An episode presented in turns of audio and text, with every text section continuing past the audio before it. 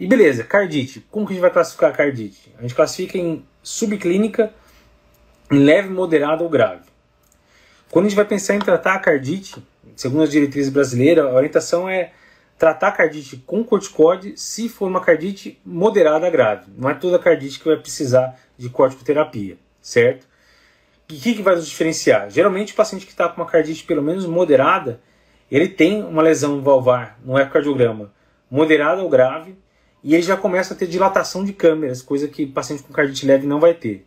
Então vai ter dilatação de câmeras ventriculares, vai ter lá uma valvopatia moderada grave, geralmente no quadro agudo é mais do tipo insu é, insuficiência mesmo, estenose geralmente é algo mais tardio, mais sequelar. Vai ter um quadro clínico mais claro, como a gente viu com esse paciente, né, que tinha congestão pulmonar, tinha um sopro claro, tinha estenose, é, estágio jugular, tinha vários sinais de C. Então é um paciente que deve ter uma cardite pelo menos moderada.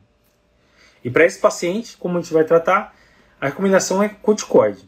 Então, a recomendação da diretriz brasileira e que a, o livro da SBC, que é mais atual, também é, segue, seria utilizar corticoide, prednisona, 1 a 2 mg por quilo, geralmente usando uma dose máxima de 60 a 80 mg por dia. Usa essa dose cheia por 2 a 3 semanas e depois vai reduzindo 25% da dose por semana até completar 12 semanas. Isso foi uma das coisas que já caiu na prova do TEC. Eles perguntaram claramente quando que tem indicação de usar corticoide e por quanto tempo. Ele queria saber se era 4 semanas, 12 semanas. Então precisava saber que era corticoide para cardite moderada e grave e que era por 12 semanas o tempo total. Então isso já caiu na prova do TEC. Isso é um dos temas que eles mais gostam de perguntar, que é cardite, junto com os critérios de Jones. Então, critérios de Jones eles adoram perguntar botar um, quadro, um caso clínico lá e você tentar descobrir se fecha ou não um critério, o que, é critério maior, o que, é critério menor, e são os pontos quentes aí para cair na prova do TEC. Qual que é a alteração valvar mais comum? Mais comum é a insuficiência mitral na, no quadro agudo. Né? O mais comum agudo é lesão mitral, segundo mais comum seria mitral mais aórtico, e terceiro mais comum é só aórtico.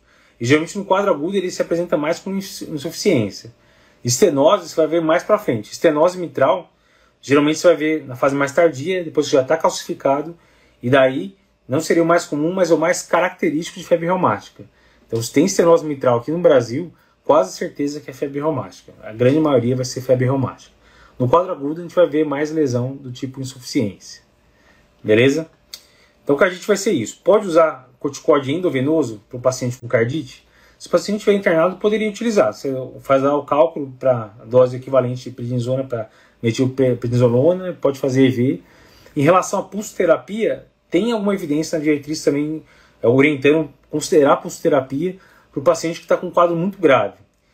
Então, a febre reumática vai ter uma inflamação, é, geralmente é uma pancardite, né? vai ter inflamação de pericárdio, de miocárdio, mas a parte valvar é que mais preocupa.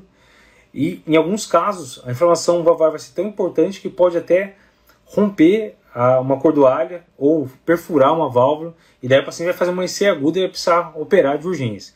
Nesses casos, eles falam até para considerar pulsoterapia, usar aquela dose de pulso que costumam usar na, na reumatologia. Mas é exceção. E esses casos também não vai dar para ficar enrolando, vai ter que ir para cirurgia, porque não, vai ter uma alteração valvar muito importante.